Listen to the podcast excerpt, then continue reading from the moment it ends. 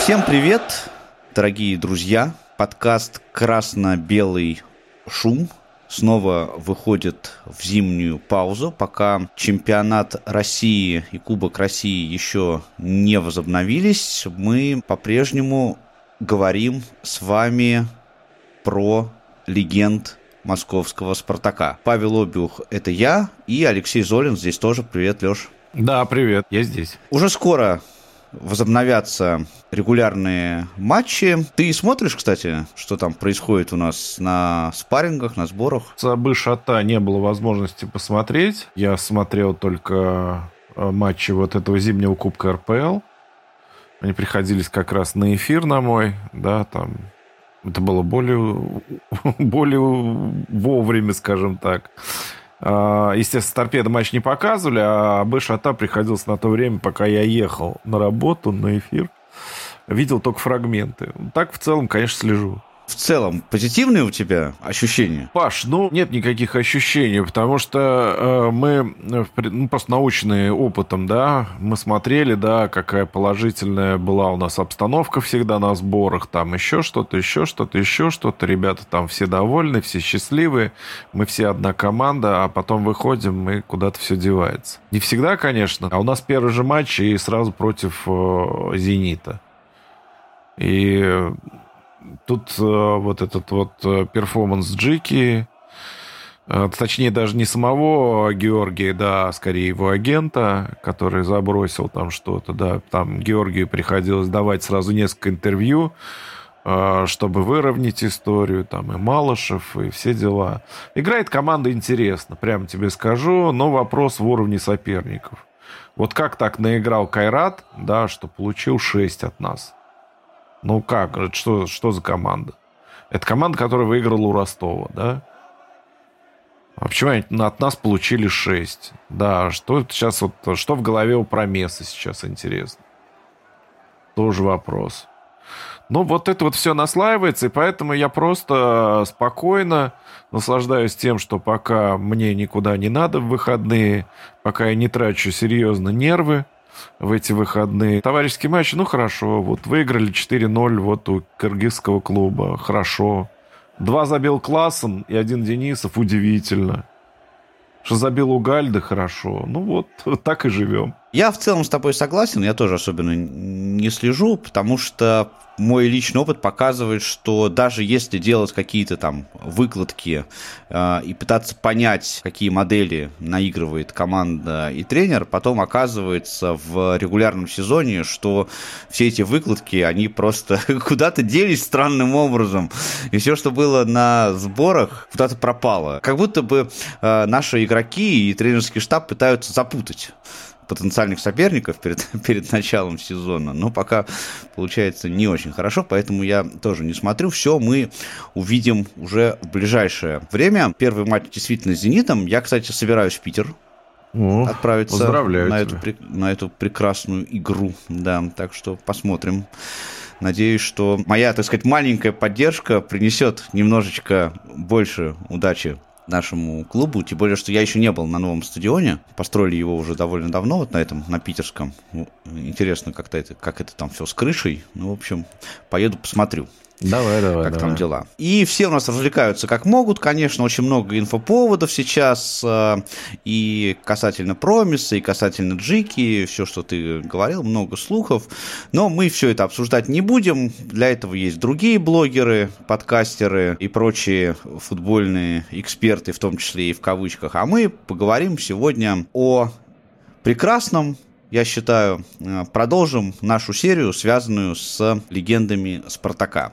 И вот ты знаешь, Леш, я э, давно уже поймал себя на этой мысли, еще в детстве, наверное, э, когда только начинал увлекаться футболом, что если спросить любого болельщика Спартака, даже не болельщика Спартака, а вообще любого человека, который что-то более-менее знает о футболе, вот назови самого легендарного, самого лучшего, самого знаменитого, самого любимого футболиста московского «Спартака». И есть у меня такое ощущение, что подавляющее большинство людей, не задумываясь, скажут о том, что это Федор Черенков. Даже просто скажут Федя. Вот и так, ворота Черенков. Федор Черенков мощным ударом из-за предела штрафной площади отправляет второй мяч в ворота автозавода. Потому что его, кроме как Феди, никто не называл даже. Это уже потом ребята в академии стали называть там его Федор Федорович. А так пацаны, игравшие во дворе, называли его Федя. И же там выходили на поле, каждый старался там... Это Федя, это Федя. Там просто, да, мальчишки во дворе Федей называли. Тут э, ничего не сделаешь с этим. Он такой был, он был родной. Вот он был народный. По-настоящему народный. Это не пафосные какие-то слова, это просто это жизнь. Действительно, это один из футболистов, который больше всех, наверное, представляет собой, собственно, образ э, футбольного клуба «Спартак». Первая мысль, которую я хотел бы сказать по этому поводу, заключается в том, что вообще вот Федор Черенков уникальный человек, уникальный игрок просто со всех сторон. Потому что, как правило, футболисты, которых возводят в ранг великих, возводят в ранг легенд, это игроки, которые все-таки имеют большие достижения в плане результативности своей игры. Да? Чемпионы мира, чемпионы там, всего на свете, обладатели различных призов. Конечно, достижения у Федора Федоровича Черенкова довольно внушительное. Он все-таки был чемпионом Советского Союза и чемпионом России в составе «Спартака» один раз, и даже номинировался на «Золотой мяч», но нельзя сказать, что его вот э, достижения в плане результата, они прям такие какие-то незаурядные. Многие футболисты добивались вот в то же время, в принципе, тех же самых результатов. Но что-то, что-то, и мы вот сегодня поговорим о том, что именно, было в Федоре Черенкове такое, что выделяло его из других игроков. Причем не только Спартака, а игроков вообще Советского Союза 80-х годов. Ты говоришь, да, там, многих великих, невеликих. А Федя невеликий был. Ну вот как можно сказать, да, он был гений, но при этом невеликий. А в этом, наверное, и э, сложность вот этого всего, да, как о нем говорить. Знаешь, я вспоминаю просто вот мальчишка, который э, с копной волос, он делал химию, да, сначала. А, вот такой бегает такая копна волос по полю. А, и самое главное, очень много умеет, да, все партнеры, все мячи стекаются к нему, а, потому что вот он умеет это делать. С мячом этим самым обращаться, а рядом еще Гаврилов – а рядом еще там Родионов, а рядом еще такие партнеры, там где-то Хидиатулин рядом. Да, то есть, э, конечно, Федор попал в очень хорошее время, но э, когда люди приходили на трибуну, они спрашивали, а Федя сегодня играет? Народ на него шел, он стадионы собирал. Да, мы еще расскажем, как он последний раз собрал свой стадион а, в свое время, чуть позже, да, к этому придем в конце. Но все же, да, он, он стадионы собирал. Я Игру-то его я смотрел только по телевизору, да, восхищался им. А, то, что он творил, то, что он умел, как он умел обращаться с мячом, а, что он умел делать, как я злился на Лобановского, который никогда не брал его в сборную, а когда брал, давал очень мало времени играть. Мы на Федю смотрели. А то, что он творит на поле, там ничего не значащий матч со сборной Австрии, там ничья 0-0. Но единственный момент, который был в этой игре при кислой Э, там э, игре вот этих воспитанников Лобановского сотворил Федя, да, попадая, неожиданно развернувшись из-под двух австрийских защитников из-за пределов штрафной, ударив в перекладину. Ну, понимаешь, это волшебство, которое на поле происходило. И даже играя за ветеранов, ну как он это делал, мы не знаем. А техника все равно оставалась при нем. Но при всем этом, то, что его э, любил весь Советский Союз – а, несмотря на то, что многие болели за другие команды. Он оставался по-прежнему скромным человеком. И не просто скромным, а очень скромным и застенчивым. В этом был весь Федя. Я буду бороться с вами составе как можно дольше, потому что я еще чувствую себе силы, что не то, что в эти года не прибавляет, но на определенном уровне в порядке себя держать всегда и быть полезным команде. Так что я надеюсь, что я пригожусь сейчас Спартаку. Твоя формулировка невеликий гений. Мне кажется, она очень круто подходит как раз к образу Черенкова. И ты знаешь, вот на мой взгляд, я тоже к сожалению, только по телевизору видел игру Федора Черенкова. И в каждой профессии есть люди, которые ты, когда смотришь на то, как они выполняют свою ну, свою работу, занимаются своим делом, да, музыканты, писатели, кто угодно, любую профессию возьми, всегда есть такой человек, когда ты за ним наблюдаешь, ты вообще не понимаешь, как он это делает. Если вот говорить о футболе, среди знаменитых, именитых, великих футболистов есть как бы вот две группы. Те, кто добиваются своих успехов трудом непомерным, постоянной там какой-то физической нагрузкой, а, режимами и прочими вещами. А есть те, кто ну, конечно, они тоже тренируются, они тоже, конечно, под нагрузками и все такое, но ты смотришь на игру этого футболиста, он, может быть, один удар там сделает, один раз коснется мяча за весь матч, но это касание мяча решит весь исход матча, и самое главное, что ты не понимаешь, как он это делает, потому что это что-то абсолютно за пределами человеческого понимания того, как можно играть в футбол. Я согласен с тобой. Понимаешь, да. за 90 минут матчей, и там множество секунд, есть одна секунда, когда этот футболист оказался именно в том месте, где он должен оказаться, и сделать именно то движение, которое он должен был сделать. Просто звезды, просто миллиарды звезд сошлись так, вот в этот момент. И вот э, Федя Черенков был именно такой футболист. По вопросу о феномене Черенкова мне хотелось бы сказать следующее – я думаю, что легенд нет. Но громадные симпатии и интерес к нему со стороны любителей и зрителей футбола налицо. Примерно 20 лет, может быть, даже с гаком на моих глазах прошла его карьера, его выступления. За это время он ни разу никого из противников не толкнул, не ударил, ни разу не лежал на поле, симулируя какие-то повреждения и так далее. Это не могло не вызвать симпатий вот этих миллионов болельщиков, которые окружают э, мировой футбол, и в том числе, конечно, и советский футбол. У знатоков он вызывал э, очень часто и чувство восторга, когда он обыгрывал противников за счет особой техники. Один пример я тебе приведу. Рассказ Вальгиза Хидиетулина.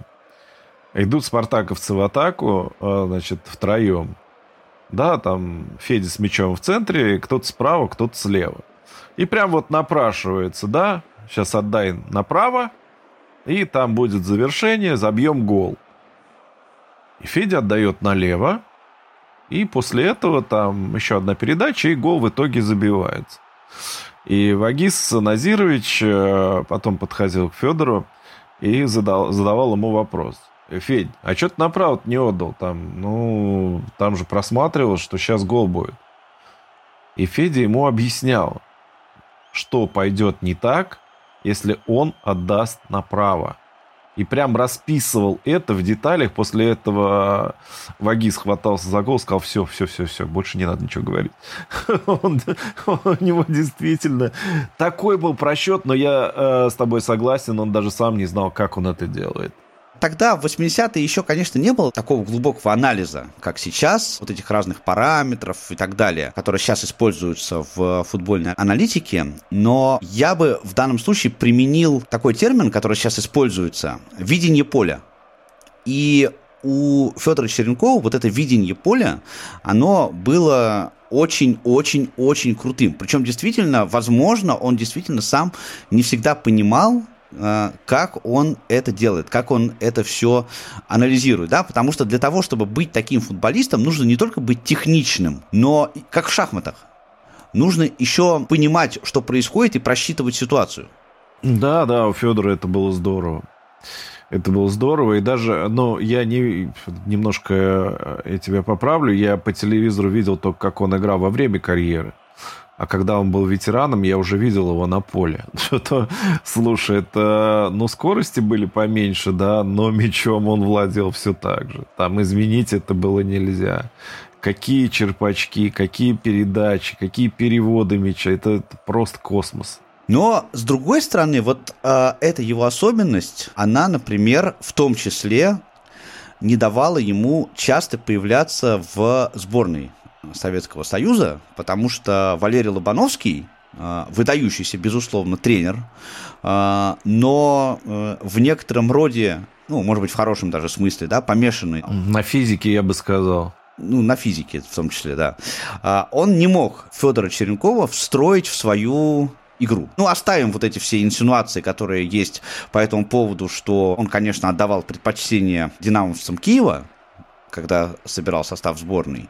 Но все-таки есть и этот фактор, что э, Черенков был настолько хорош, что Лобановский не знал, как его использовать. Вот как бы парадоксально это не звучало.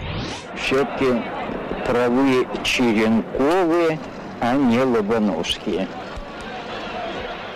И если бы футбол пошел бы в поисках новых Черенковых, это футбол бы облагородило, сделало бы его красивее. И, может быть, именно в таких, как Черенков, ренессанс футбола.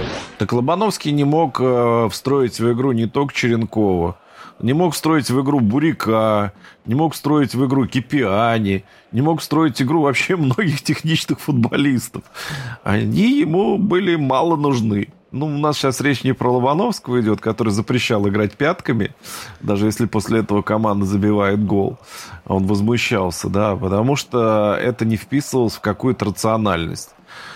Федя не был рациональным он был э, великолепно технически оснащенным, э, как ты правильно сказал, с видением поля, и э, просто с ним играть было одно удовольствие.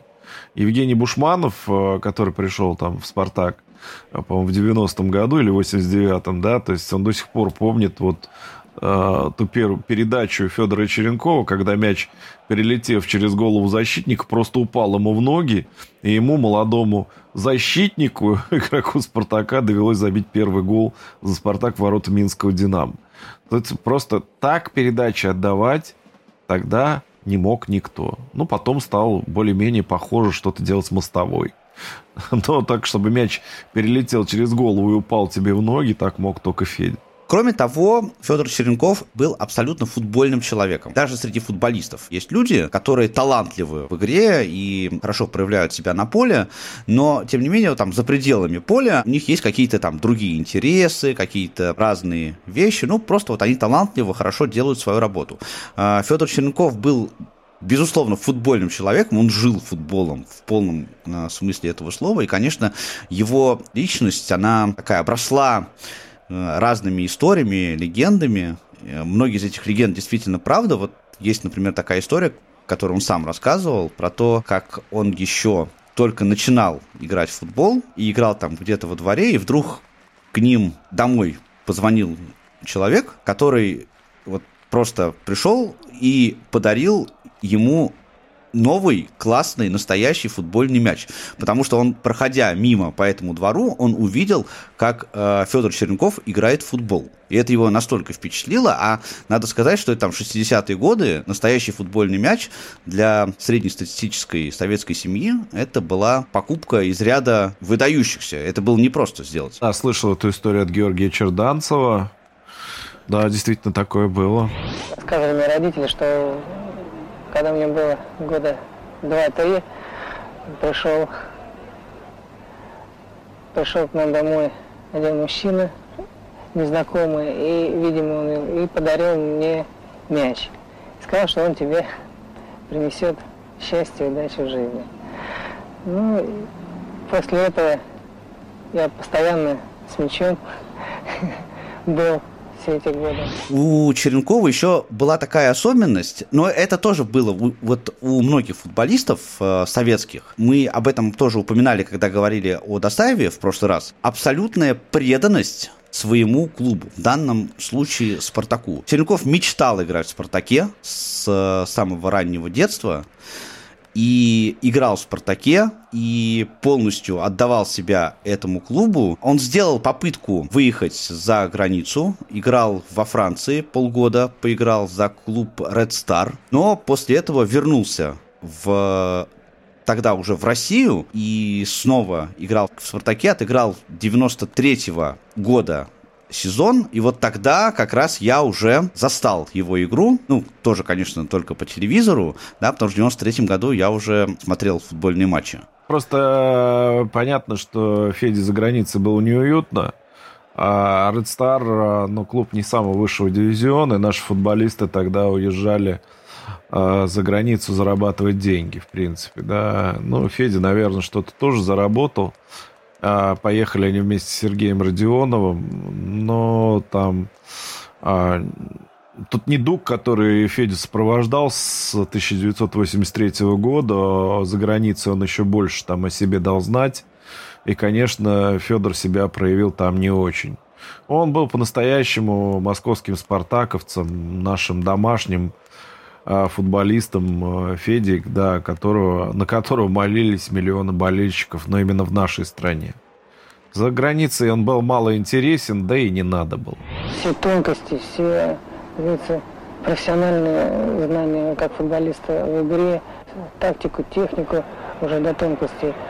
Этому я благодарен э, за то, что меня научил новый Константин Иванович Блесков. Олег Иванович э, Романцев уже, можно сказать, создав в коллективе такую атмосферу, при которой э, ребята уже раскрепощенно себя чувствуют на поле и добавляется уже больше, может быть, импровизация хотя э, ныне, может быть, так конвенционно и слаженно выступает, э, играем, чем при, при Константине но то, тоже основы, основы, на которых строится, строится игра команды Романцы, остались но, тем не менее, все равно вот э, Федор Черенков был же он талантливым человеком со всех сторон. Он, например, снимался в кино. Причем первый раз он это сделал аж в 71 году, когда ему было всего 12 лет. Он снялся в фильме «Ни слова о футболе» художественном, не очень известном фильме.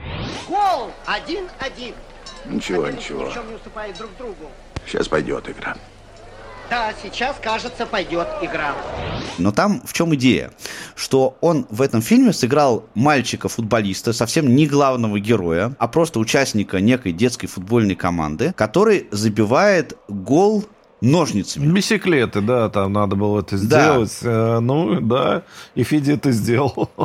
Да пацану легче это сделать, Паш, в любом случае. А, я не помню, чтобы Федор потом э, такие ну, мячи забивал. Чисто из-за веса ты имеешь в виду? А, ну да, из-за скелета, да, из структуры, да, дальнейшей. Федор потом э, ножницами, я помню, он бил. Но чтобы он бил там как-то через себя, вот этого я сейчас не припоминаю. А вот в качестве пацана я видел этот фрагмент, э, красиво показал. В нулевые годы, кстати, он даже в паре сериалов снялся. Ну, там были такие совсем эпизодические роли. Он снялся в этом сериале про Букиных и еще в каком-то. Но там просто это был такой приглашенная звезда, условно, условно говоря. Но тем не менее, тем, да, тем не менее, есть Модная на Западе история, да. Ты в клуб входишь, да, в, в число людей, которые общаются с теми, кто в клубе работает. Давай так скажем. С 2009 года, да. Есть ли у тебя какой-то опыт, может быть, встречал ли ты когда-нибудь э, Федора Федоровича? Ой, да не просто встречал, да, мы с ним общались. Э, и когда я стал комментировать матчи Академии, все это было даже нередко. Ну, конечно, седина вот эта вот, которая у Федора была последние годы, и борода его, которая ему совсем не шла, это немножко не то. Э, видел его на матче ветерану. Ну, там, более того, я знаешь, что скажу? Вот 50 э, лет, когда отмечаю, по-моему, 2009 как раз год, да? 50 лет был у Федора Черенкова, еще там один такой вот винтик в его судьбу. А Федору 50 лет, там день рождения у него был летом. А, и, естественно, ну, Федор Черенков такая личность, тем более Карпин в это время был гендиректором. А, он-то знал, кто такой Черенков. А, устроили пышные празднования, правда, не на большом стадионе, а на, ну, на таком, на Спартаковском стадионе, который тогда назывался «Алмаз», или там потом именем Игоря Нетта, потом имени Старостиных, ну, в общем, неважно. Да, в общем, стадион на Третьей Гражданской улице. А, собрали там 5000 человек, А, помню, там Никита Павлович Симонян, Ловчев приехали. А, Ефремов там а, ко мне в палатку заходил, я комментировал этот матч. Ефремов Михаил заходил ко мне в палатку, смотрел, как там что происходит, да, повторы какие-то, потому что это надо было видеть. И самое очень важный такой момент. Дело в том, что 50 лет летом исполнилось Федору. А праздновали они 50-летие вместе с Вагизом Хидиетулиным которому тоже в этом году исполнилось 50, но весной. А знаешь почему? Потому что Федор сказал, я один праздновать не буду. Это неправильно. Вот Вагизу тоже 50, давайте что-то вместе. И на афишах они были вместе, а Вагиз потом просто улыбался, смеялся, да нет, ну, у меня весной день рождения, у Федора сейчас, вот в эти дни, а у меня весной, просто Федор попросил. Понимаешь, вот какой человек. Вот какой человек. Что он там творил, что он вытворял на поле. Там народ, там молодые люди приходили, они просто за голову хватались того, что происходит. Я уже не знаю, там ветераны цокали, сидели языками, когда Федор мяч получал. Просто потому, что он был такой. Но э, про общение, да, Федор был очень скромным, никогда не отказывал э, в общении. Там, э, я не говорю про интервью, я не брал у него интервью, оно мне было вообще незачем. Мне за счастье, если бы мне в детстве сказали, вот э, через сколько-то лет ты будешь разговаривать с Черенковым, да, да ладно, да вы что, смеетесь, что ли? Да, да как, я же на него вот по телевизору смотрю, восхищаюсь. А я с ним буду разговаривать, он со мной будет на равных разговаривать, да вы что, да я бы умер на месте.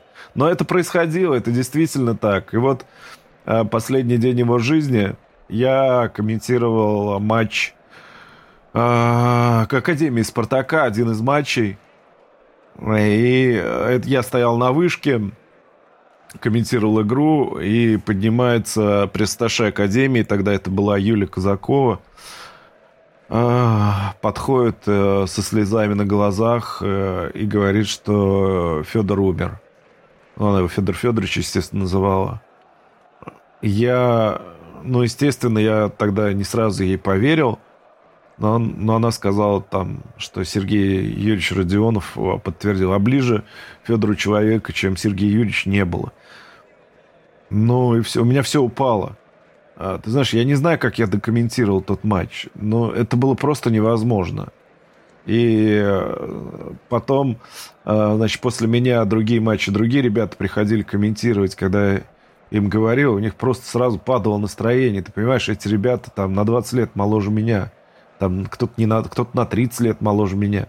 Да, у них просто, а как сейчас комментировать? Как вообще об этом говорить? И э, самое главное, что после этого я там весь э, в смятении, в полном, да, э, поехал на радио, э, эфир был радио. У меня после этого взрослые мужики э, звонили в эфир и плакали. Взрослые мужики. Взрослые.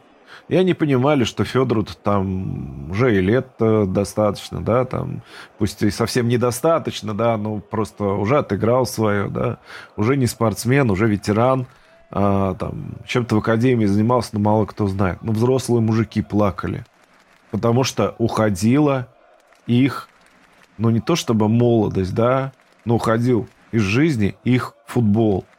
Футбол, который они любили. Вот в этом весь Федор. А когда были похороны, я уже не говорю, сколько людей там рыдало, да, там Юрий Гаврилов, многие, мне Григорий Твалтадзе, мой коллега, по радиоэфиру сейчас рассказывал, да, многие просто не могли, там ком горлу подкатывал, там и так далее. Он сам говорит, мне было тяжело, хотя он явно не болельщик Спартака э, и так далее. Но вопрос-то в чем? Федор и там собрал стадион. Там не менее 15 тысяч человек было у него на похоронах, просто на проводах, э, вот в этом манеже. Да, приезжали, я видел э, венки от всех клубов, которые только есть. То есть ты представляешь, да, тогда там я видел от ЦСКА, там э, от Торпеда, от Динамо. Просто приезжали клубные автомобили. Да, то есть э, это было невероятно. То есть он даже напоследок и то собрал стадион. В этом весь Федор. Надо сказать, что э, он ушел же 22 сентября, это было 2014 года, через э, две недели после того, как э, у «Спартака» наконец-то появился собственный стадион, открылся. Да, да, и он даже на ролике был, участвовал в съемках ролика э, к открытию стадиона, да. А вот то, о чем ты рассказываешь, о том, что Федор Федорович был человеком потрясающей абсолютно скромности, несмотря на все свои таланты, об этом еще рассказал мне мой очень хороший приятель, журналист Владимир Ильинский, который брал интервью у Федора Черенкова в конце 80-х годов. А, и я записал его рассказ об этом, который мы сейчас и послушаем. Я впервые стал смотреть «Спартак» в 1964 году. Я тогда футболом еще не интересовался и сел смотреть просто с отцом футбольный матч. Играл «Спартак» с «Динамо». Когда все закончилось, результат не помню. Я спросил отца, а за кого нужно болеть, за «Спартак» или за «Динамо»?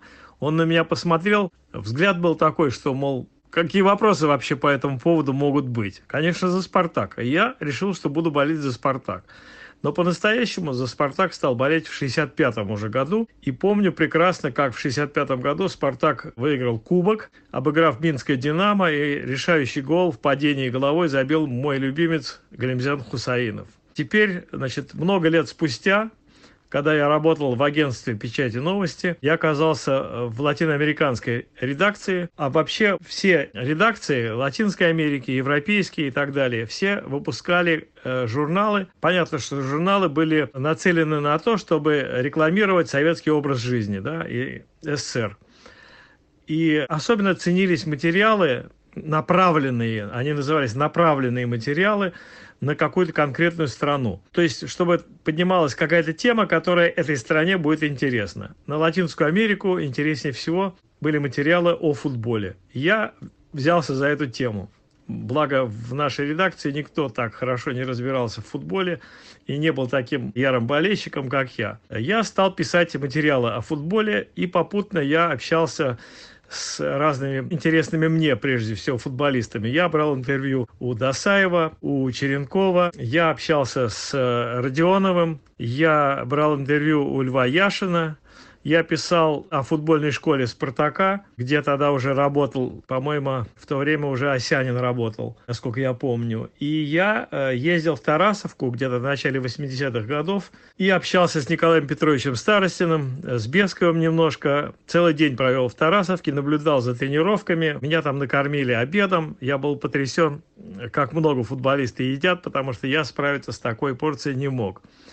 Но это как бы я отвлекаюсь. Как раз когда я был там, я договорился, что возьму интервью у Черенкова. Федор конечно, произвел на меня впечатление необычайно скромного человека. То есть я все-таки разговаривал с ним как со звездой. То есть для меня это был какой-то, если не идол, то, по крайней мере, человек, ну, совершенно недоступный. А он вел себя наоборот, как будто он пришел, не знаю, на собеседование какому-то мастеру, да, то есть я приехал, я журналист, я из агентства печати новости, я приехал о нем написать, и он, стесняясь, что-то такое мне рассказывал. То есть вот, очень сильное оставилось у меня такое впечатление о нем. Но я, конечно, никогда не думал, что это звезда или что он станет звездой вскоре я просто восхищался его игрой. Очень хорошо помню, что в каком-то из матчей Спартак, по-моему, проигрывал. И Федор был с мячом, его загнали два защитника в угол поля к угловому флажку, и любой на его месте бы просто ударил, в лучшем случае ударил бы в ноги защитника и заработал бы угловой. А он, стоя как бы спиной к воротам,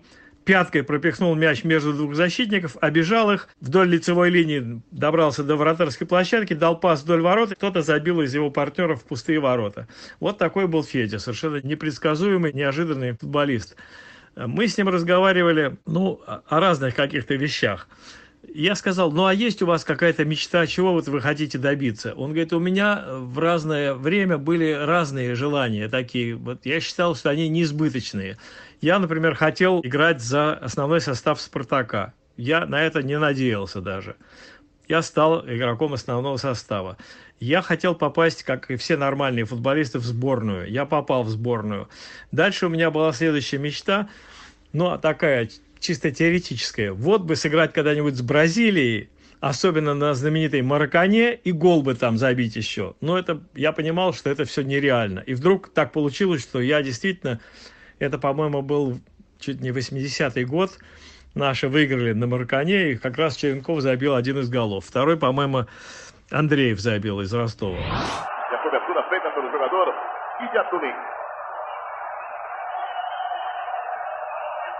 Cherenkov. Andrayev. Boa tabela, pode acontecer o gol de empate da União Soviética. Andrayev travado na hora o tiro e o gol!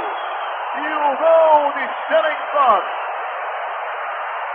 Com uma descida rápida de toques curtos, eficientes para frente, empata a União Soviética aqui no Maracanã. На марка dos 32 Черенков. И, собственно, я решил материал озаглавить как гол мечта Федора Черенкова. То есть, что вот у него была мечта забить гол, и он эту мечту воплотил. Ну и, собственно, потом, когда вышел материал, я смотрю на него, а переводчики не поняли, что это гол-мечта. Гол-дефис мечта.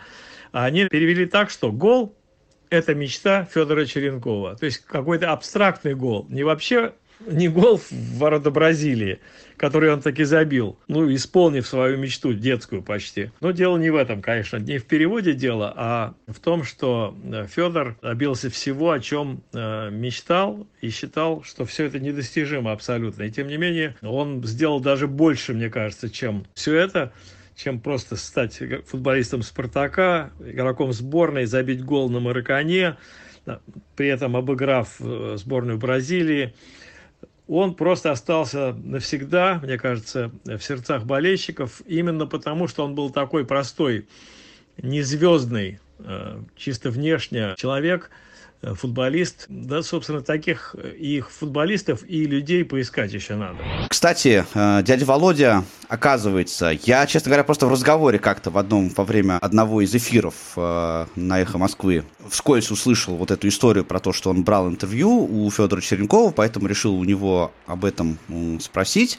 А сейчас, когда мы записывали это его воспоминание, он рассказал о том, что он вообще в 80-е годы очень плотно работал со Спартаком, и в Тарасовке был, и оттуда делал сюжеты, общался и с э, Родионовым, и с Досаевым, и с Бесковым, и со Старостиным, и, ну, в общем, со всеми футболистами Спартака, поэтому я думаю, что я еще большое интервью возьму у дяди Володи с его воспоминаниями об этих временах. Мне кажется, это может быть интересным таким материалом. Еще одна вещь, э, про которую, мне кажется, надо упомянуть, это часто раньше, особенно в 90-е годы, любили весь вот этот вот пафос, когда для выдающихся футболистов устраивали их э, прощальные матчи. Они были такие номинальные, как правило, да, но вот было несколько таких матчей, э, которые действительно были, ну, если хотите, знаковыми событиями. И такой матч в 1994 году, в августе 1994 года, был организован для Федора Черенкова, и тогда он прощался с футболом как игрок, и вот э, это тоже была ситуация э, по рассказам многих очевидцев, когда люди на трибунах плакали, и сам Федор Федорович уходя с поля, ну, его заменили, как по традиции это водится, и он тоже не остался а, к этому равнодушным. И там был такой момент интересный, когда объявили его замену, и э, это был стадион «Динамо», довольно большой, да, э, да 50 такая тысяч, была... Да тишина немножко, да, и кто-то с трибуны крикнул «Федя, не уходи!» И этот момент, он вот тоже запечатлелся в, в истории. Такой был грустный и забавный немножко. Но его на руках унесли, я помню. Я хочу, во-первых, поблагодарить команда «Спартак», она практически меня, футбольный клуб «Спартак», она практически меня вырастила, воспитала. В этот день я хочу вспомнить Михаила Ивановича Мухартова, Анатолия Евстигнеевича Масленкина, Николая Ивановича Паршина, Владимира Игнатьевича Чернышова, Федора Сергеевича Новика, Константина Ивановича Бескова, Олега Ивановича Романцева – и я не могу не вспомнить и не поблагодарить Николая Петровича Старостина.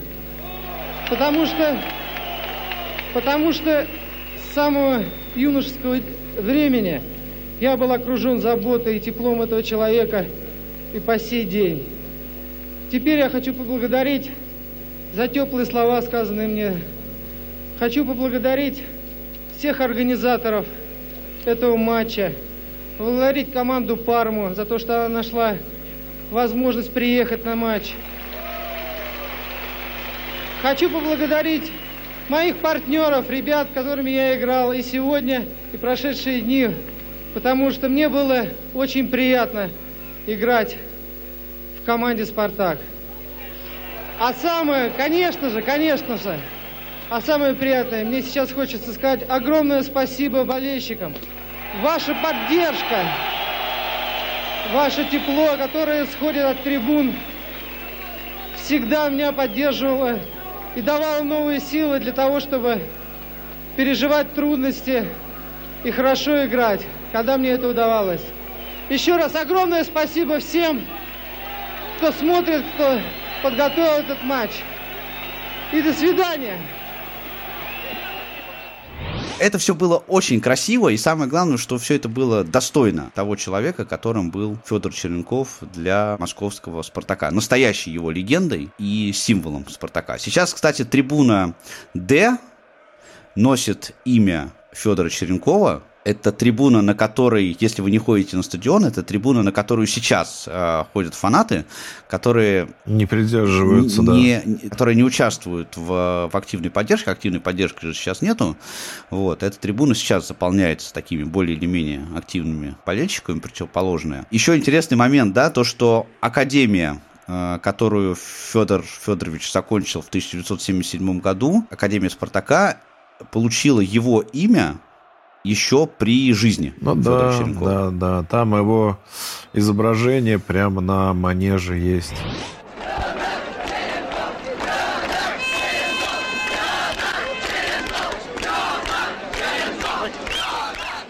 Друзья, напишите в комментариях ваши воспоминания а, о Федоре Черенкове. Я думаю, что у каждого болельщика Спартака они точно какие-то есть, какие-то есть свои, да, даже у меня вот они есть, хотя я а, фактически не застал вживую игру Федора Черенкова, ну, в смысле, чтобы смотреть вот матчи с его участием в прямом эфире. Тем не менее, а, даже у меня такие воспоминания есть. Я думаю, что у многих из вас они еще больше. Подписывайтесь на подкаст обязательно, это можно сделать на всех подкаст-платформах, чтобы ничего не пропустить. Мы будем делать такие выпуски регулярно, а, потому что по статистике прослушивания они вам нравятся, как мы видим, поэтому будем работать над ними часто. Однако следующий выпуск у нас уже будет линейный после матча с «Зенитом», потому что уже возвращается чемпионат. Э, не обещаю, что он будет сразу, потому что я, как уже говорил, э, еду в Питер на, на этот матч, вернусь только в понедельник, и тогда мы сразу запишем и сразу все, все выпустим с обзором этого матча. И болейте за «Спартак». Счастливо!